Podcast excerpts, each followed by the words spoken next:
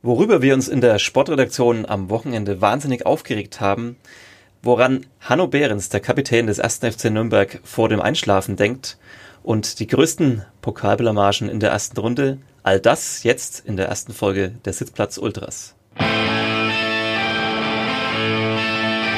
Sitzplatz Ultras. Der Sportpodcast von nordbayern.de.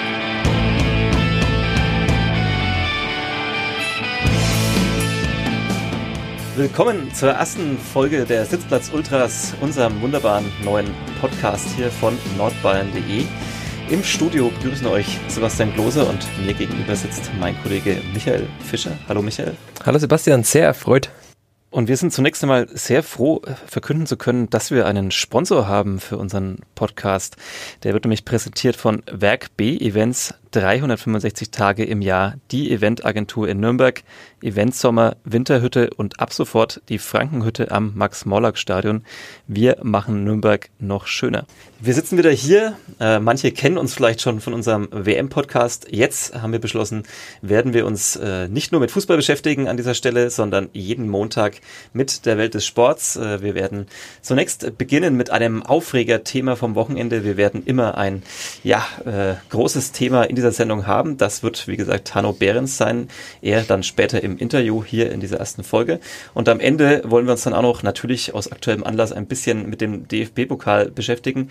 Heute sehr fußballlastig, das wird in Zukunft anders sein.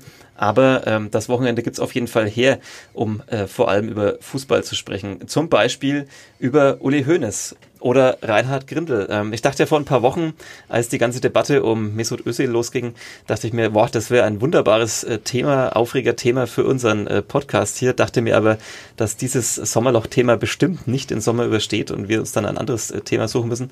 Jetzt, Michael, ähm, ist es ein paar Wochen später und es wird immer noch über Mesut Özil diskutiert und geredet. Äh, zum Beispiel eben von ähm, ja, Reinhard Grindel, dem DFB-Präsidenten und Uli Hoeneß, ähm, der Bayern-Ikone. Ähm, hast du dich aufregen können am Wochenende? Man stumpft da ein bisschen ab, glaube ich. Ja, man kann sich immer noch aufregen, aber irgendwie nimmt man das mittlerweile so zur Kenntnis, dass diese Menschen wie Reinhard Grindel, den ich gerne als Meinungschamäleon hier einführen möchte in die Sendung, der jetzt mittlerweile alle Meinungen zu Mesut Özil durch hat, dass er sich da noch drüber aufregt, dass er jetzt sagt, ich hätte mich doch vor ihn stellen können, ich hätte ihn doch schützen müssen, als es Angriffe gegen ihn gab. Und Uli Hoeneß, ja, sehr schwierig. Ich kann wenig zu ihm sagen. Ich bin einfach nur schockiert, was er da gesagt hat. Ich dachte eigentlich, dass Uli Hoeneß, ähm, also zumindest gab es so eine Zeit lang, da hatte ich schon das Gefühl, dass er sich mit Fußball schon ein bisschen auskennt, dass er gewissen Sachverstand hat. Ich glaube, den hat er immer noch, aber er ist irgendwie in der Zeit, in der er eine Strafe verbüßen musste, etwas im Kopf, da ist irgendwas schiefgelaufen, glaube ich. Ist er ein bisschen stehen geblieben. Also für, vielleicht für diejenigen, die sich jetzt nicht so ausführlich mit seinen Äußerungen beschäftigt hat, er hat ja schon ja, vor ein paar Wochen äh, gesagt, dass Mesut Özil eigentlich seit Jahren nur noch Scheiße, hat ja, er so ungefähr noch, gesagt, noch, gespielt hat. Spielt. Ähm, jetzt hat er das im Prinzip in etwas schönerer Wortwahl nochmal wiederholt am Wochenende. Äh, ist doch erstaunlich. Also ich meine, man kann sich natürlich an der Personalie und am Fußballer Mesut Özil generell herrlich äh, über ihn streiten und spalten. Er ist natürlich einer, der mit seiner Körpersprache äh, wieder anders gegeben hat, dass man denkt, naja, das ist halt einer, der trabt so ein bisschen mit über den Platz. Aber jeder, der sich mal ein bisschen äh, mit den Statistiken äh, beschäftigt, der sich ein bisschen vielleicht äh, intensiver mit ja auch Spielverständnis, mit Taktik ähm, äh, beschäftigt und damit, wie viel und was Mesut Özil für so eine Mannschaft macht, äh, weniger vielleicht im Abschluss, aber eben in der Vorbereitung oder um Räume zu schaffen, der dürfte schon dann doch zur Erkenntnis kommen, dass er mit Sicherheit nicht der schlechteste Spieler der deutschen Nationalmannschaft bei der zurückliegenden äh, Weltmeisterschaft in Russland war. Aber es ist wahrscheinlich auch etwas schwierig für Menschen, die sich nicht so ausgiebig wie wir jetzt, ohne uns selbst beweihräuchern zu wollen, sich eher weniger mit dem Fußball auseinandersetzen und eben am Wochenende ein Fußballspiel schauen, während der WM mal die deutschen Spiele verfolgen und sehen, da trabt einer etwas lustlos rum, verliert vielleicht einmal den Ball, wenn man gerade mal gebannt auf den Platz schaut und dann denkt man halt, oh, der ist ganz schön schlecht. Aber was da passiert, wenn die Kamera nicht da ist, wie viele Bälle er erobert, wie viele Räume er schafft, welche Pässe er spielt, wie viele Pässe auch ankommen, von denen der spielt, das sieht man wahrscheinlich erst wirklich, wenn man das Spiel etwas genauer analysiert, wenn man auch mal diesen Blick dafür hat. Und natürlich hat nicht jeder von 82 Millionen Bundestrainern den Blick für so etwas, sondern er sieht eben ein Fußballspiel mit einem Fußballer, der vielleicht oftmals etwas phlegmatisch wirkt. Das kann ich schon verstehen. Wir bekennen uns hier in der Redaktion äh, als äh, Team Ösil. Team Ösil. Die Sitzplatz-Ultras sind äh, Fans von Mesut Özil. Weniger davon, wenn er neben dem Platz äh, vielleicht Bilder mit Staatspräsidenten macht, äh, dann eher nicht. Äh, darüber lässt sich wahrscheinlich überhaupt nicht streiten. Der Umgang mit diesem Thema ist auch von Özils Seite und seiner Beraterseite maximal schlecht gelaufen. Aber das wollen wir tatsächlich jetzt in dieser, an dieser Stelle nicht mehr breit treten. Wir haben ja noch ein bisschen was anderes vor in diesem Podcast. Aber wie gesagt, trotzdem nochmal erstaunlich, dass wir uns immer noch aufregen können ähm, über das Thema, über den Umgang mit Mesut Özil. Ähm, letzte Woche auch Toni Groß, der sich dann auch nochmal zu Wort gemeldet hat, der jetzt weitermacht in der Nationalmannschaft und die Gelegenheit dann auch nochmal genutzt hat, um zu sagen, dass es absolut keinen Rassismus gibt äh, beim DFB. Interessanterweise haben diese These oder diese Meinung vertreten vor allem Spieler, die Deutscher nicht sein könnten, ein Thomas Müller. Ja, weiße Männer erfahren keinen Rassismus. Das überrascht mich immer wieder. Ja, das ist erstaunlich. Also zumindest erfahren sie ihn nicht in Deutschland und nicht im äh, Kontext und im Kosmos der deutschen Nationalmannschaft. Ja, wir wollen es an dieser Stelle vielleicht ähm, äh, belassen bei dem Thema. Wollen wir tatsächlich schon so schnell? Ich könnte mich natürlich noch Stunden weiter drüber aufregen. Vielleicht willst du das tun? Ich wollte mich vielleicht auch drüber aufregen, weil dieses Thema neue Facetten immer birgt. Da kommt Uli Hoeneß in eine Sendung zu Jörg von Thora, den ich früher als Kind sehr geschätzt habe als Sportmoderator. Und dann ist er da einfach so ein sehr, sehr, sehr, sehr unkritischer Fragensteller, der ein paar Brocken hinwirft und dann alles so geschehen lässt. Lässt Uli Hoeneß sagen, dass es eigentlich Quatsch ist, sich da an Franz Beckenbauer zu reiben, er sei ein Held und eine Ikone des Fußballs. Warum sollte man ihn kritisieren? Man darf ihn nicht kritisieren. Und da kommt halt kein Widerspruch. Also da kann man sich auch wieder darüber aufregen, über die eigene Zunft, über die sehr unkritischen Sportreporter, die dann eben sowas auch zulassen, dass solche Thesen und Phrasen einfach hinausgedroschen werden in die Welt. Absolut. Das ist schön, wie wir von einem Aufreger gleich quasi in den nächsten hinein. Drei bleiben. Aufreger in einem. Ja. Perfekt. Grindel, Hönes, von Torra, eine Linie. Ähm, ja, nee, ähm, kann ich gut nachvollziehen. Geht mir ähnlich, wie unkritisch manches behandelt wird, dass da ja auch kaum widersprochen wird, wenn Uli Hoeneß dann zum Beispiel eben so einen Satz sagt, wie ähm, dass Öse seit Jahren nur Dreck spielt. Ähm, das ist äh, ja einfach wirklich erstaunlich. Ähm, vielleicht ist es der Zeitgeist gerade. Ähm, man widerspricht nicht mehr, wenn man beim König Audienz bekommen hat. Ja? Dann denkt man sich, äh, lass ihn lieber reden und äh, ich nehme die schönen O-Töne mit und werde dann noch dafür gefeiert, dass ich diese O-Töne mitgebracht habe.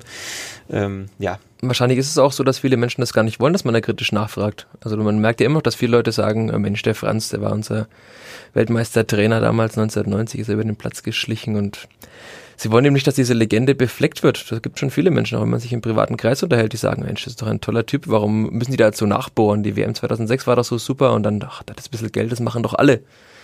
Und die verstehen gar nicht und sie wollen es auch wahrscheinlich gar nicht verstehen, warum man da nachbohrt jetzt, warum man da kritisch nachfragt, weil die Menschen eben sagen, sie wollen in einer glückseligen Welt leben, es gibt so viele negative Dinge überhaupt schon. Warum sollen wir jetzt auch noch den Fußball kaputt machen damit? Wunderbar, wir gleiten fast schon ins Philosophische ab. Ja. Das ist äh, herrlich. Ähm, wir bräuchten aber dann vielleicht auch noch Experten, die das philosophisch erklären können, warum wir in einer Zeit leben, in der ja Kritik vielleicht, äh, ja, was heißt nicht mehr gefragt ist. Kritik ist ja jeden Tag auf allen Kanälen, aber äh, vielleicht in entscheidenden Situationen, wo es Vielleicht Kritik wäre. mit falschen Ansätzen. Einigen wir uns darauf. Wir können uns vielleicht darauf einigen. Äh, willst du dich noch weiter aufregen oder ähm, hast du dir Luft gemacht und bist. Das ja. hebe ich mir auf, wenn ich heute Abend in den Rundhof gehe. Oder am heutigen Montagabend, an dem wir hier aufnehmen. Da könntest du auch ein blaues Wunder erleben und vielleicht Anlass für Kritik bekommen am Fußball. Zum Pokal wollen wir aber später nochmal zurückkommen in dieser ersten Folge der Sitzplatz Ultras. Wir wollen zunächst einmal, ja, jetzt unser Hauptthema, unseren großen Blog hier reinpacken in die Sendung. Ich moderiere das schon so an, weil wir in diesem Fall das Ganze nicht live machen können. Äh, es kommt jetzt dann gleich ein äh, Interview oder Gespräch mit Hanno Behrens, dem Kapitän des ersten FC Nürnberg. Äh, wir haben es aus terminlichen Gründen bereits vergangene Woche aufzeichnen müssen. Das kann man einfach mal fairerweise an dieser Stelle so sagen. Deswegen nicht wundern, haben wir auch nicht über das Pokalspiel beim SV Links gesprochen mit ihm, sondern es ging in erster Linie um die Vorbereitung auf die neue Bundesliga-Saison, auf die erste Bundesliga-Saison des ersten FC Nürnberg seit vier Jahren.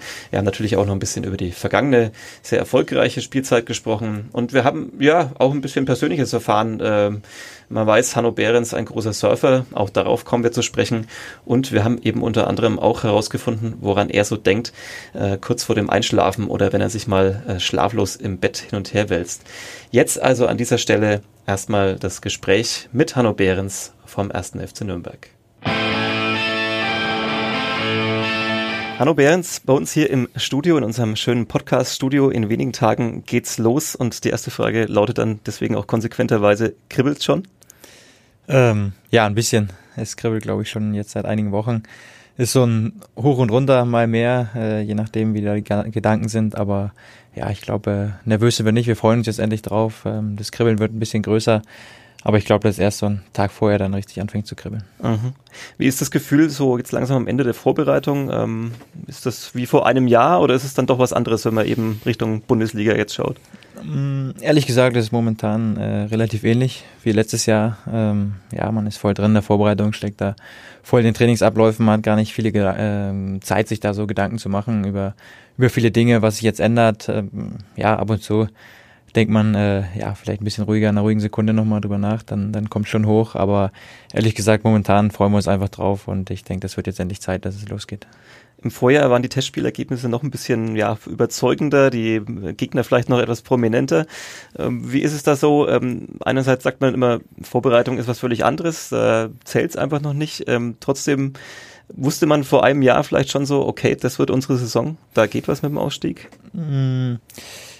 Ja, ich denke, einerseits hat man das letztes Jahr schon von Anfang an gemerkt ähm, in der Vorbereitung, dass da viel möglich ist. Dass, äh, ja, ich persönlich hatte da ein sehr gutes Gefühl, wenn ich die Mannschaft gesehen habe, äh, die Trainingsintensität, die Testspiele, das lief schon sehr gut. Andererseits äh, sage ich auch, dass man Testspiele nicht überbewerten darf, wenn man ja, wir haben, glaube ich, gegen Inter Mailand gespielt, da waren die äh, nicht mal eine Woche im Training ähm, und wir persönlich wissen auch, wie schwer es ist, wenn wir ja keine Woche im Training sind, gegen Viertligisten spielen, dann sehen wir meist mal manchmal äh, auch nicht so gut aus. Äh, ich wollte gerade meistens sagen, manchmal natürlich nur. Ähm, deswegen sind so eine Testspiele immer schwer zu beurteilen. Und jetzt, wenn man sieht, dass wir gegen Bologna gespielt haben äh, oder gestern das Spiel, das waren schon Mannschaften, die auch voll in, äh, im Saft stehen. Äh, von daher ja, waren die beiden Spiele waren auch sehr gut. Äh, das Ergebnis hat jetzt gestern gegen die Spanier auch gepasst. Von daher, glaube ich, kann man auch von einer guten Vorbereitung sprechen. Aha. Ist das so ein Klassiker? Wenn man verliert, sagt man, das Vorbereitung zählt ja nicht. Wenn man gewinnt, dann sagt man, ja, es gibt dann schon ein gutes Gefühl. Ja, man möchte natürlich die positiven Dinge mitnehmen, so äh, in die Saison, damit man ein gutes Gefühl hat. Aber ja, auch wenn man äh, Testspiel gewinnt, glaube ich, äh, sehe ich das ähnlich. Man darf das nicht überbewerten. Das ist immer, Pflichtspiel ist immer was ganz anderes. Wie ist es bei Ihnen persönlich, ähm, wenn so ein Spiel ansteht, schlafen Sie davor gut oder wälzen Sie sich da noch nachts im Bett herum und denken nochmal so Szenen durch oder Spielsysteme? Ganz verschieden. Mal so, mal so. Ich denke, dass ich meistens schon ganz gut schlafe. Kann natürlich auch mal sein, dass da eine Nacht ein bisschen, bisschen weniger Schlaf ist. Ähm, ja, ob das mit der Aufregung zu tun hat, weiß ich gar nicht. Ist mal, ja, ich glaube, jeder hat mal gute Nächte, mal schlechte Nächte. Ähm, meistens, wenn ich dann aufwache, fühle ich mich eigentlich gut. Gehe zum Frühstück, ähm, ja, versuche dann direkt äh, gut den Tag zu starten, dass man direkt wach ist. Ähm, ja, es ist weiß nicht, ob es von der Aufregung kommt. Ähm, meistens schlafe ich aber relativ gut. Aha. Ich lege an dieser Stelle mal ein Geständnis ab. Ähm, das sollte man wahrscheinlich als neutraler Sportjournalist eigentlich niemals tun. Ähm, aber Podcasts sollen ja auch sehr persönlich sein. Deswegen, ähm, bei, bei, mir war es jahrelang so. Ähm, ich bin gebürtiger Nürnberger, habe meine wenig ambitionierte Fußballkarriere in der A-Jugend beendet, habe aber jahrelang, wenn ich nicht einschlafen konnte, habe ich immer diesen einen wiederkehrenden äh, Traum oder diesen ja noch halb Wachtraum gehabt, dass ich mir vorgestellt habe, ich spiele für den ersten FC Nürnberg. Es steht äh, 0 zu 1. Ähm, ich werde kurz vor Spielende eingewechselt. Ähm, gibt dann erstmal eine Vorlage zum 1-1 und schießt dann nach einer Ecke das 2 zu 1 Stürme in die Kurve. Ähm, haben Sie sowas ähnliches, dass Sie manchmal so diese, so das perfekte Szenario sozusagen durchträumen, wenn Sie noch so halb wach sind? Hm, nein, eher nicht. Ähm, zumindest nicht unterbewusst. Äh, ich stelle mir dann schon wenn ich im Bett lege, vielleicht äh, ein paar Szenen vor morgen, ja, wie ich ein Tor schieße, äh, um einfach ein gutes Gefühl zu haben. Aber dass es so ein Traum ist, der dann einfach äh, beim Einschlafen oder so automatisch kommt, äh, das hatte ich, glaube ich, selten. Ähm, kann mich nicht dran erinnern, aber ja, wie du sagst, ich versuche schon, schon mir ein paar Szenen vorzustellen. Ich freue mich auf die Spiele. Also für mich ist es immer das Highlight der Woche. Und äh, ja, Tore schießen ist am Ende das, was am meisten Spaß macht. Deswegen stelle ich mir da schon so die eine andere äh, Möglichkeit da, äh, ja, wie ich ein Tor schieße. Wie schauen die dann aus? Sind das dann immer klassisch Traumtore, dann äh, Volley nach der Ecke oder ist das völlig anders? Nein, das sind, ähm, ja, ich denke auch oft an, an vergangene Tore, so aus den, den letzten Spielen, ähm, ja, wie da die Tore gefallen sind. Und äh, ja, erinnere mich nochmal dran an das gute Gefühl.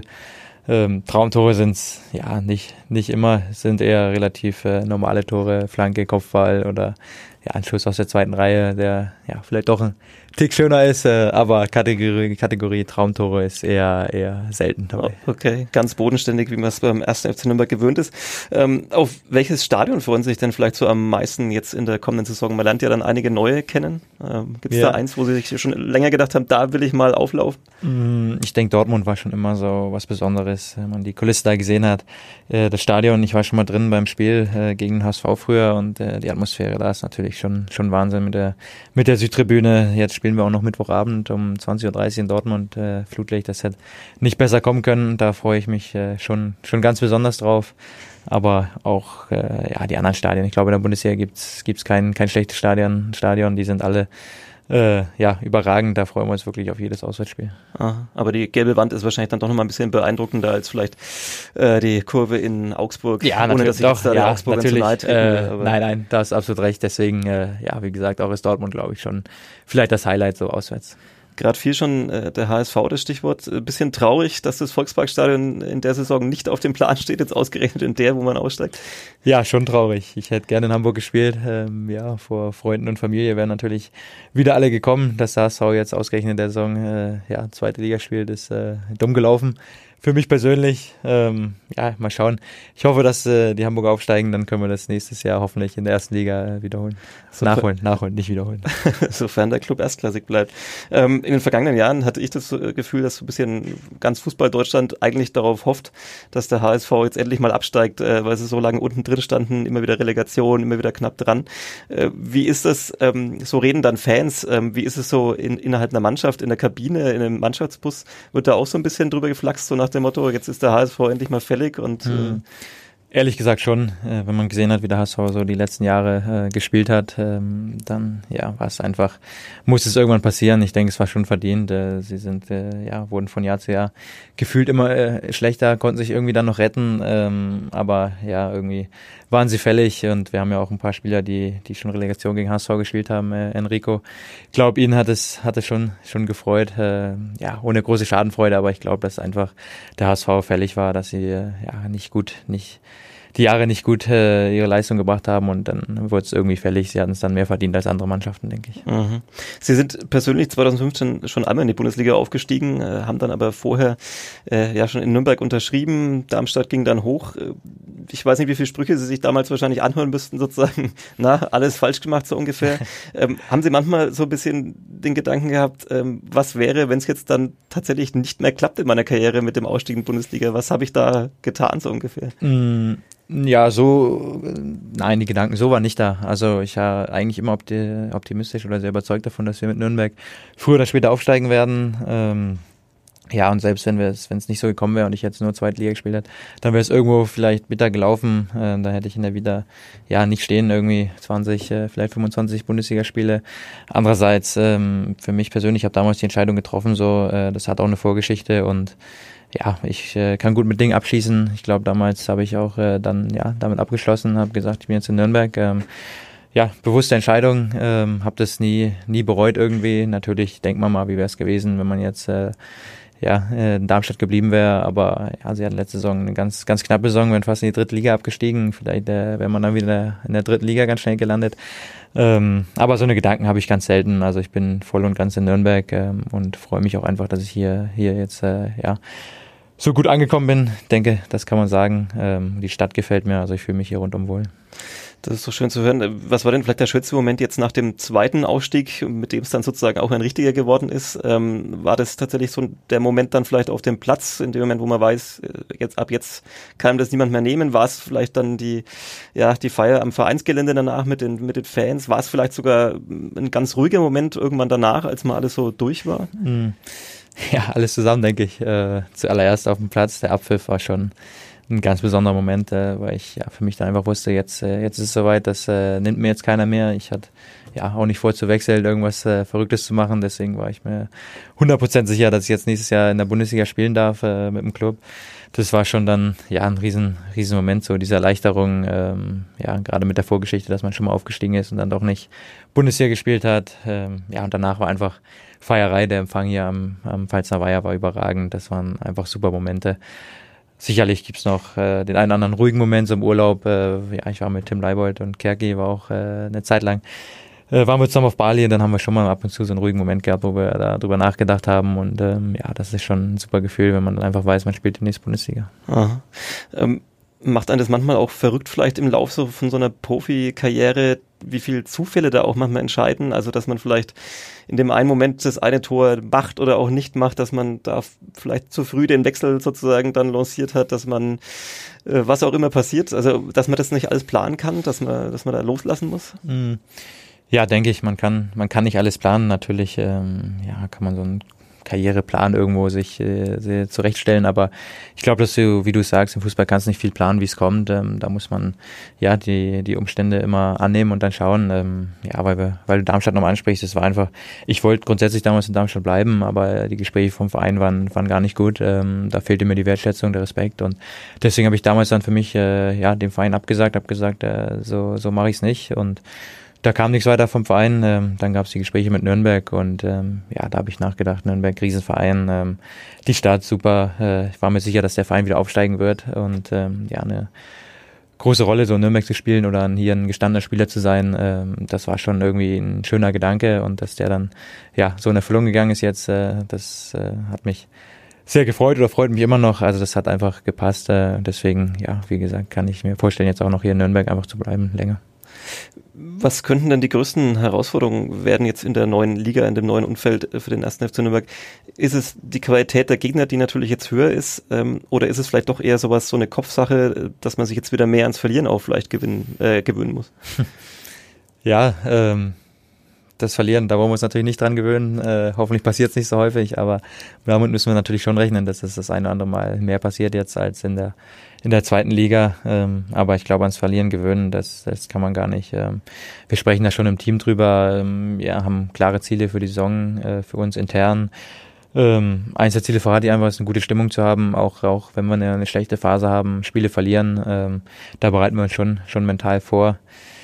Ja, sonst die Qualität der Mannschaft ist natürlich sehr viel höher, wie du sagst. Das ist äh, auch ein gewisses, äh, ja, Ungewisse für uns noch. Äh, wir wissen nicht, was auf uns zukommt. Ähm, letzte Saison wusste man einfach, wenn wir unsere Leistung abrufen, einen guten Tag haben, unser Spiel durchziehen, dann gewinnen wir in der Regel die Spiele, dass wir dann besser sind als die anderen Mannschaften.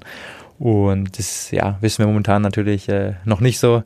Da müssen wir erstmal schauen. Äh, die Bundesliga ist für viele Neuland, das ist ein bisschen das Ungewisse. Ähm, ja, wir lassen uns darauf ein, werden einfach alles geben und dann gucken wir, was bei, bei rauskommt. Wie könnte man das schaffen, die Stimmung positiv zu gestalten, wenn man dann vielleicht nach, ich mal mal ein Schreckensszenario auf, in Dortmund am Mittwochabend nach 20 Minuten 3-0 hinten liegt? Wie schafft man es da, die gute Stimmung zu erhalten? Ja, dann ähm, holen wir das natürlich in der zweiten Hälfte auf mit dem 3-3. Äh, nein, das, das kann passieren, dass wir auch mal einen auf die Fresse kriegen, äh, auf gut Deutsch. Ähm, ja, dann kann man, natürlich sind wir dann traurig erstmal oder niedergeschlagen, aber äh, ja, wie, wir haben wirklich darüber gesprochen, wir müssen dann am nächsten Tag wieder den Kopf hochnehmen, äh, positive Energie ähm, aufbauen, gutes Gefühl haben, weil ja, das kann passieren einfach in der Bundesliga ist ein, ein anderes Niveau. Wir hoffen natürlich nicht, dass es passiert, aber wenn es so kommt, dann äh, ja, versuchen wir uns an den Tag zu erinnern, an dem wir die Ziele aufgestellt aufgestellt haben ähm, und versuchen dann ja ab dem nächsten Tag einfach wieder positiv äh, zu arbeiten. Die gute Stimmung in der Mannschaft ist das eine Thema. Das andere Thema ist die Stimmung unter den Fans. Ähm, jetzt nach ein paar Jahren in Nürnberg weiß man wahrscheinlich auch, auch schon langsam, es ist hier manchmal nicht ganz einfach. Die Fans sind einerseits unglaublich treu und ähm, ja enthusiastisch und manchmal gibt es aber auch oft so ein Grundmurren. Das gibt gerade auch schon wieder. Manche Fans sind bereits nervös. Wo sind die Verstärkungen? Äh, wie soll das alles gut gehen in der Bundesliga? Welche Antwort haben Sie da vielleicht für die, die jetzt schon ja, den, den, Schrecken an die Wand malen? Ähm, ja, ich habe mich jetzt dran gewöhnt. Hier in Nürnberg ist es schon, man kennt das von vielen Traditionsvereinen, glaube ich, äh, dass die, die Fans, ja, wie du sagst, einerseits haben wir sehr gute, sehr treue Fans, das muss man einfach sagen.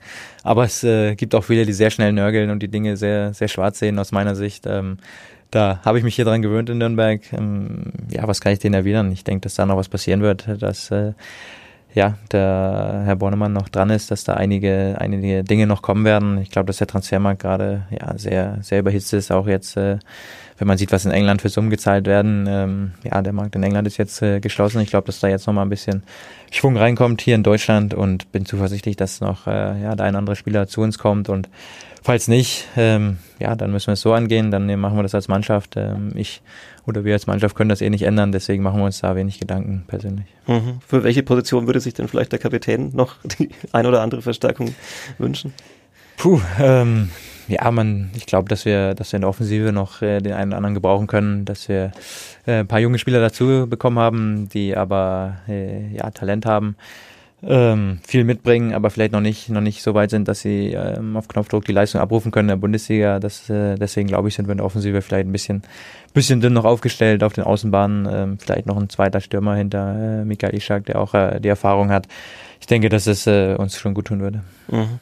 Vielleicht haben die jungen Kollegen jetzt ja gerade zugehört oder hören gerade zu und nehmen das auch noch als Motivation, um noch ein bisschen was rauszuholen in den kommenden Tagen und Wochen. Äh, der Trainer hat in der Vorbereitung versucht, ein bisschen auch anderes System einzuüben oder nochmal zu festigen. Bislang war so die Grundordnung meistens 4-1, 4-1. Ähm, jetzt will man theoretisch auch mal ein bisschen flexibler ja, mit drei Verteidigern spielen können.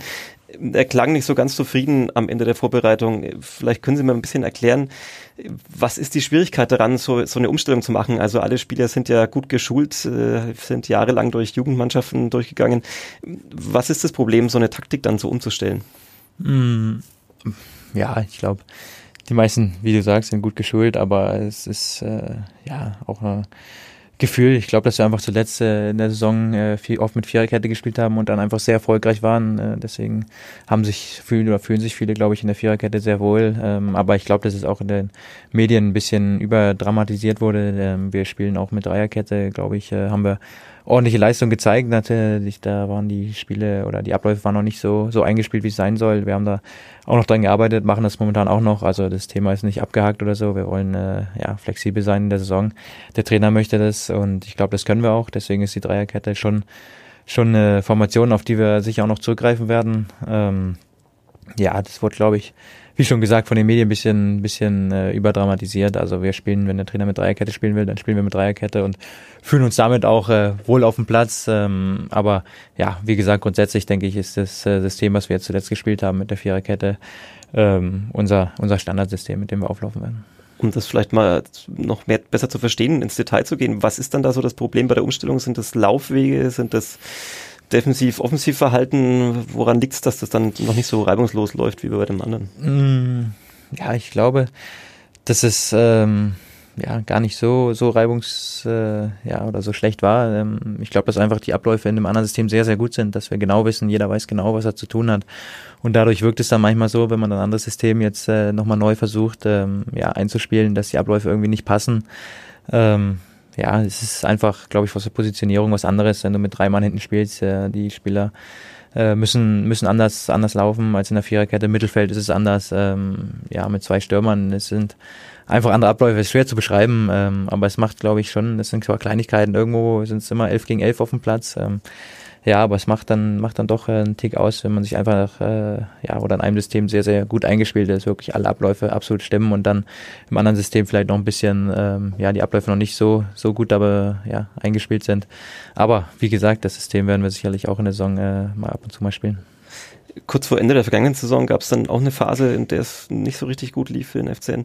Ähm, da war dann auch zu lesen, dass Trainer und die Mannschaft ähm, dann intensiv auch miteinander diskutiert haben, dass sie, glaube ich, auch ihre Rolle wieder ein bisschen offensiver interpretieren wollten dann in der Phase.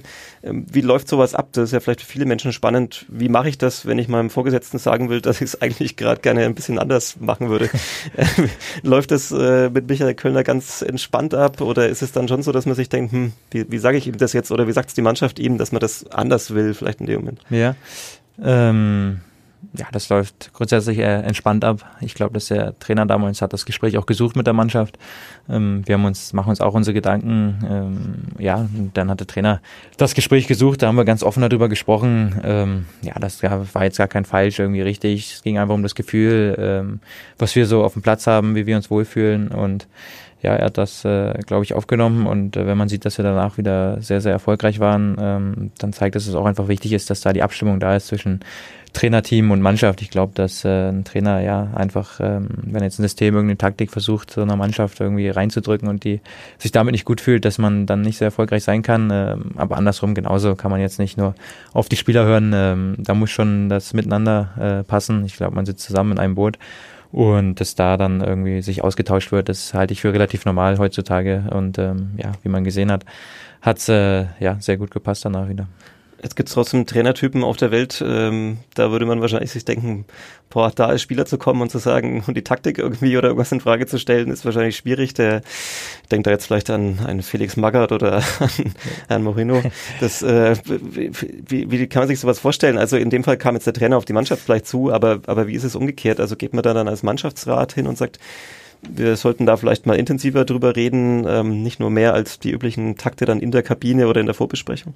Ja, ähm, ja, also es war, war ja auch nicht so, dass wir die Taktik jetzt in Frage gestellt haben. Es ging einfach um dieses, ähm, ja, um das, die Situation, warum wir momentan äh, die Spiele nicht gewinnen. Ähm, und dann, ja, fing, haben wir angefangen zu sprechen. Das Gespräch hat dann, ja, ich glaube, über eine Stunde gedauert. Das war mit dem Mannschaftsrat und dem Trainer.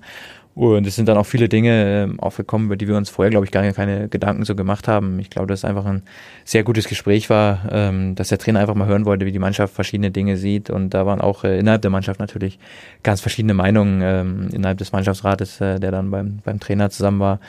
Ähm, aber wir sind dann zusammen, haben wieder äh, ja, zusammen einen Weg gefunden. Ähm, ja, es war gar nicht so eine Frage stellen war es überhaupt nicht. Äh, es ging einfach um drum um dieses Gefühl, was momentan vielleicht nicht stimmt, welche wo welche Kleinigkeiten irgendwie nicht nicht ganz zusammenpassen und ähm, ja, aber wie gesagt, wir haben dann gemeinsam äh, einen Weg äh, ja wieder für uns äh, aufgezeigt, äh, was eigentlich keine große Veränderung war, weil wir ähnlich weitergespielt haben. Ich glaube einfach, dass wir da nochmal so, ein, so einen Cut gemacht haben und dann gesagt haben, jetzt äh, ja, die nächsten Spiele hauen wir nochmal alles rein, äh, es geht jetzt in Endspurt und da war dieses Gespräch einfach gut, glaube ich, zu dem Zeitpunkt.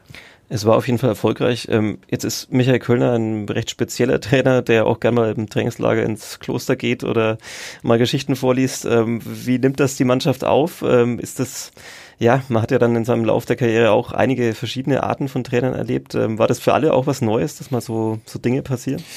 Ja, Trainer sind, glaube ich, alle speziell irgendwie auf ihre Art und Weise. Ähm, jeden Trainer, den ich hatte, hatte irgendwie, ist irgendwie ein spezieller Mensch. Äh, das kommt scheinbar mit dem Job so ähm, ja, unser Coach ist da auch, ähm, er macht Dinge, Dinge anders als, als viele Trainer, äh, als Beispiel sowas im Trainingslager halt.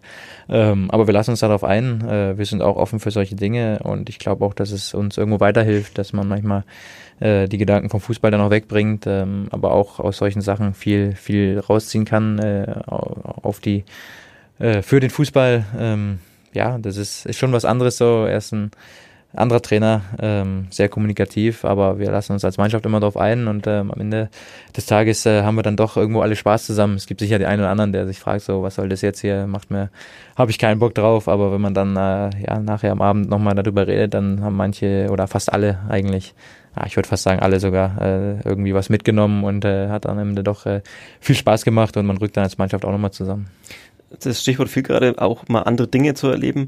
Ähm, wie wichtig finden Sie es, dass man sich vielleicht über den Fußball hinaus auch noch für andere Sachen begeistern, interessieren kann?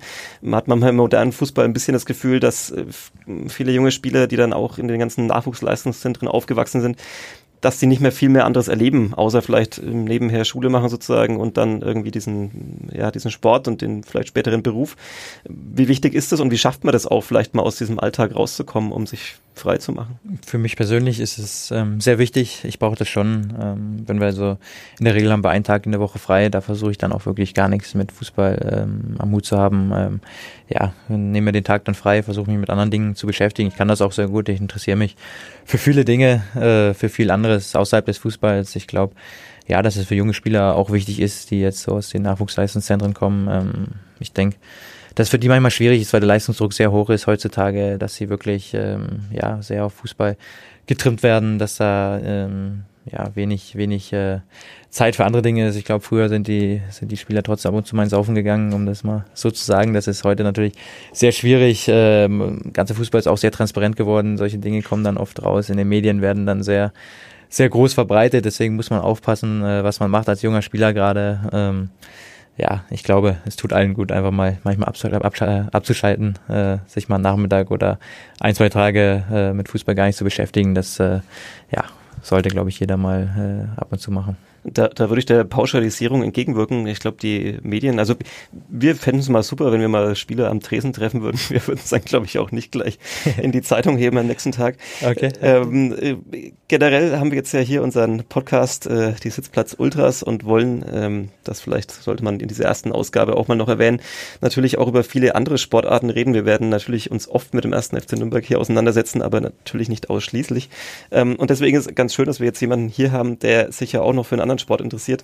Ähm, immer mal wieder thematisiert worden, das Surfen. Ähm, wie, ist es so? Ähm, War es im Sommer jetzt in den Ferien dann auch wieder, ging es Richtung Strand? Ähm, Bali fiel auch schon das Stichwort. Ähm, welche Spots haben Sie da vielleicht schon abgehakt auf der Welt und welche stehen noch aus? Wo muss unbedingt noch gesurft werden? Mhm. Wow. Ähm, ich glaube, es gibt noch viele Spots. Äh, es gibt sehr viele gute Surfspots auf der Welt. Ähm, ich denke, dass ich nach der Karriere extrem viel surfen werde. Das habe ich mir vorgenommen. Ähm, jetzt im Urlaub, äh, ja, wie du es erwähnt hast, jetzt waren wir auf Bali drei Wochen, war ich sehr viel surfen, eigentlich jeden Tag, äh, zweimal meistens. Es macht einfach riesen Spaß. So, ähm, ja, Bali war ich jetzt das vierte Mal, weil es einfach besonders gut ist zum Surfen, weil ich finde, was man dann sehr coole Lebensqualität hat, äh, für wenig Geld. Die Menschen sind sehr freundlich. Äh, ja, die Surfspots sind sind überragend.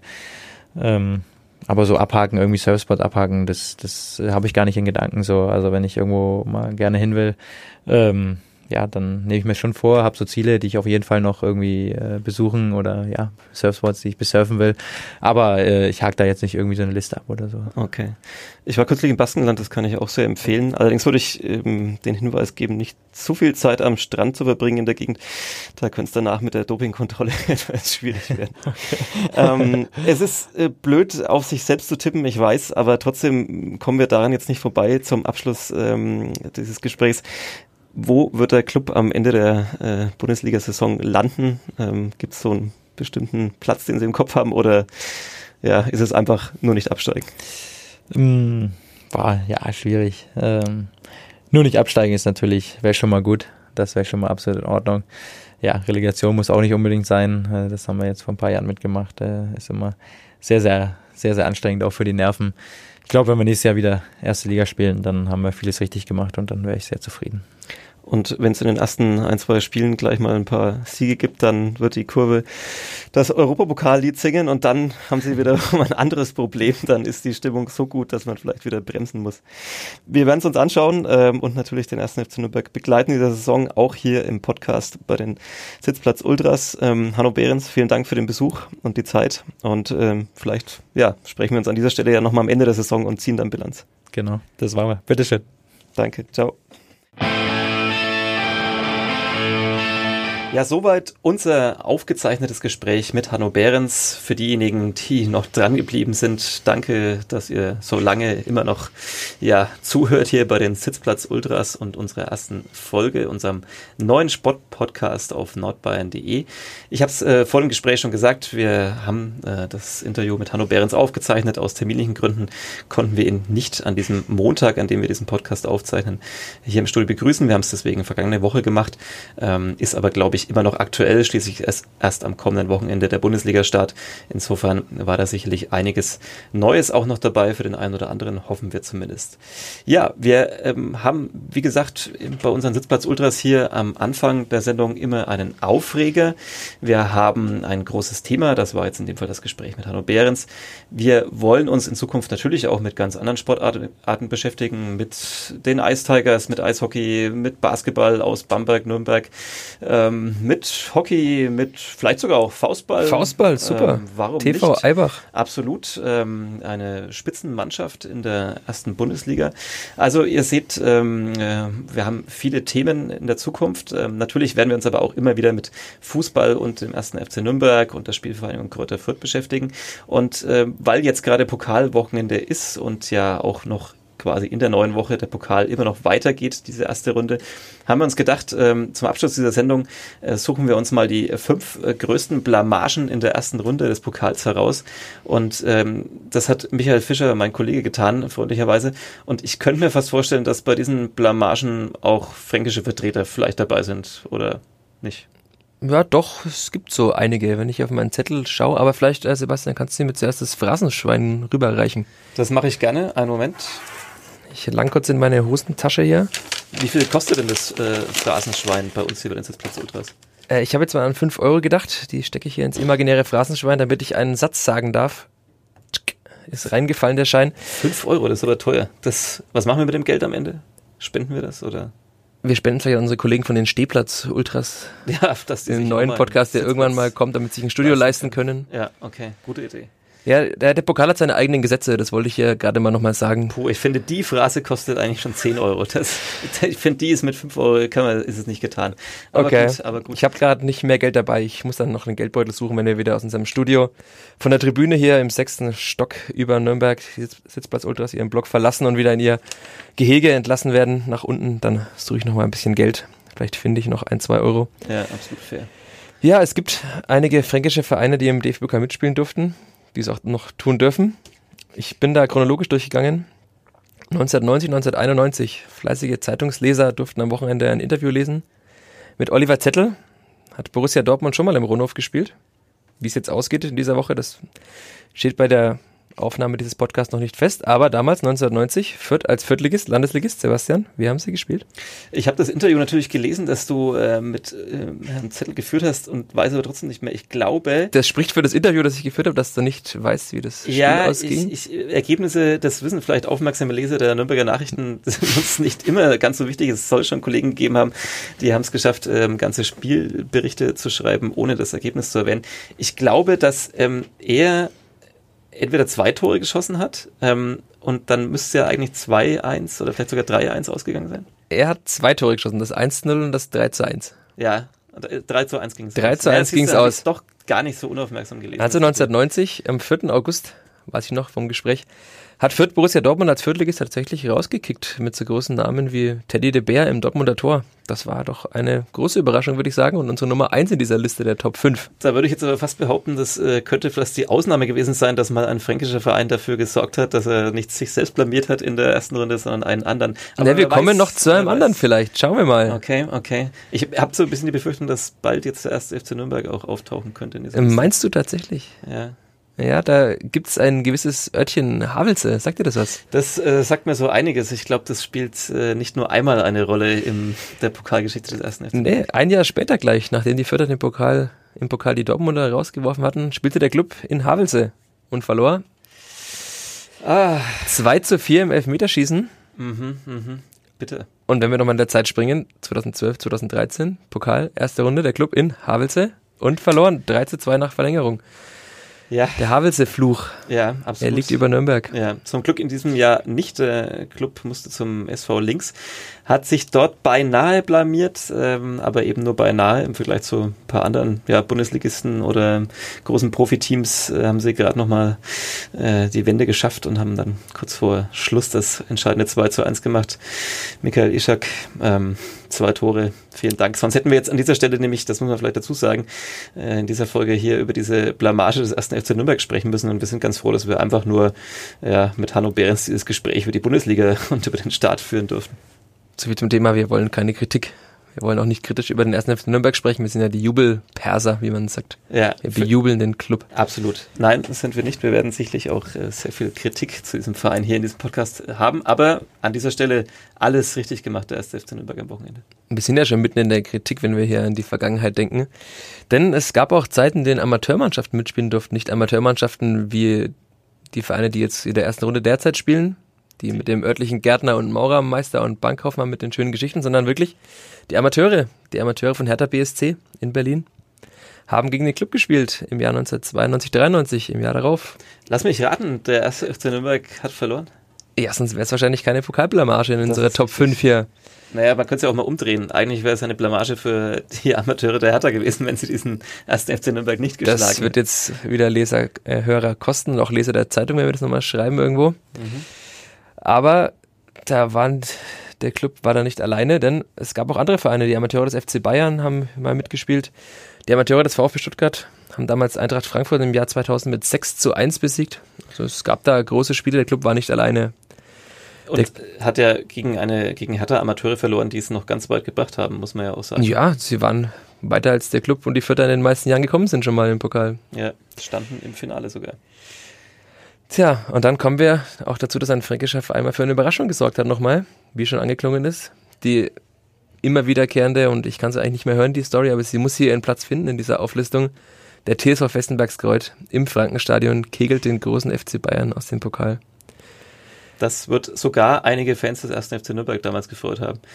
Ja, und vor allem Helmut Hack wird das gefreut haben. Ja, da waren schließlich die Festenbergsgrötter und die Fürther noch nicht verbandelt und ähm, da konnte sich wahrscheinlich auch der durchschnittliche Clubfan darauf einigen, sich zu freuen, dass mal die Bayern äh, so sensationell scheitern. Und dann der letzte Punkt im Jahre 2001. Mir, mir, mir fallen noch so viele Blamagen ja, Mir ein. fallen auch sehr viele an. Ich habe gesucht und ich hätte ja 20 auflisten können, aber ich ja. glaube, das will keiner hören. Nein, das wir wollen ja eine Top 5 hier immer am Ende der Sendung machen, deswegen müssen wir es dabei belassen. Und deswegen kommen 2001. wir jetzt Trommelfeuer zum Top 1. Äh, Trommelfeuer gleich. Ich würde es ja bei Trommelwirbel belassen, aber Puh. 2001. Nee, habe ich nicht mehr im Kopf.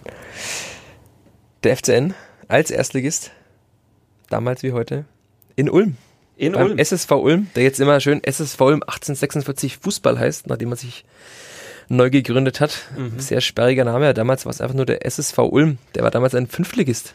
Ja, und ein absoluter Pokalschreck, wie an diesem Wochenende auch die Eintracht aus Frankfurt erleben musste, die als Pokalsieger und Titelverteidiger äh, in Ulm gescheitert ist. Da schließt sich unser Kreis. Die Ulmer warfen Frankfurt raus jetzt und sie warfen damals auch den Club raus. Mit 2 zu 1. 2 zu 1. Naja, gut.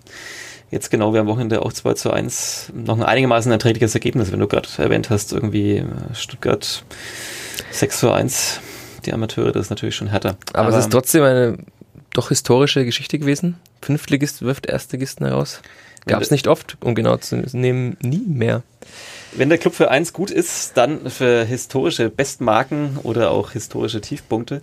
Da werden wir sicherlich äh, vielleicht an der einen oder anderen Stelle in diesem Podcast nochmal drauf zu sprechen kommen. Wir wollen es aber jetzt bei diesen ja, äh, kurzen Blamagen aus dem Pokal belassen.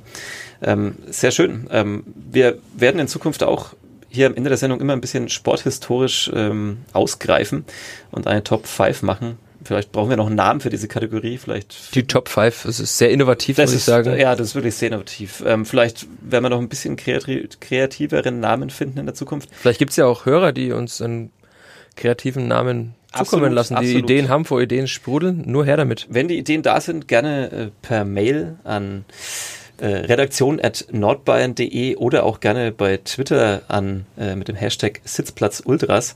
Ähm, wenn auch Fragen sind für die zukünftigen Sendungen, da kann man dann mit dem Hashtag Frag die Ultras äh, sich direkt an uns wenden. Ähm, wenn es ja irgendwelche äh, interessanten Punkte gibt, irgendwelche Anregungen, dann immer gerne her damit. Äh, wir sind ja auf allen Kanälen unterwegs. Ähm, wie gesagt, wir werden da vielleicht ähm, für diese Kategorien, die wir hier eingeführt haben, jetzt heute in der ersten Folge bestimmt noch ein paar ja, Namen äh, finden,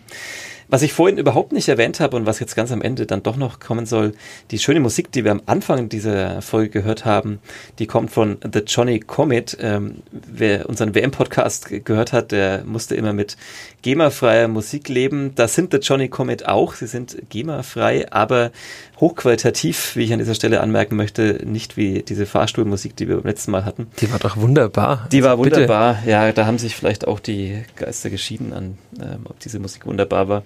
Also jetzt äh, nachträglich nochmal die Erwähnung von The Johnny Comet, die unseren Podcast heute und auch in Zukunft untermalt haben und untermalen werden.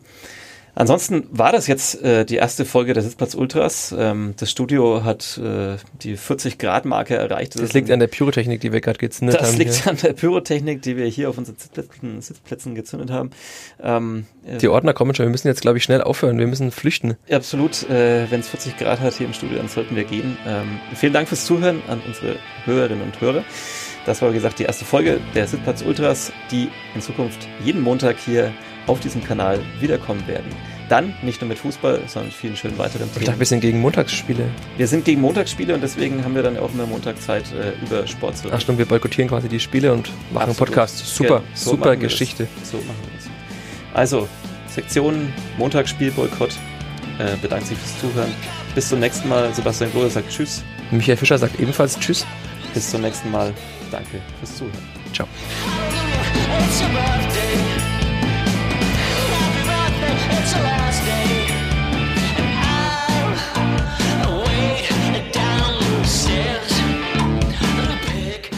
Mehr bei uns im Netz auf nordbayern.de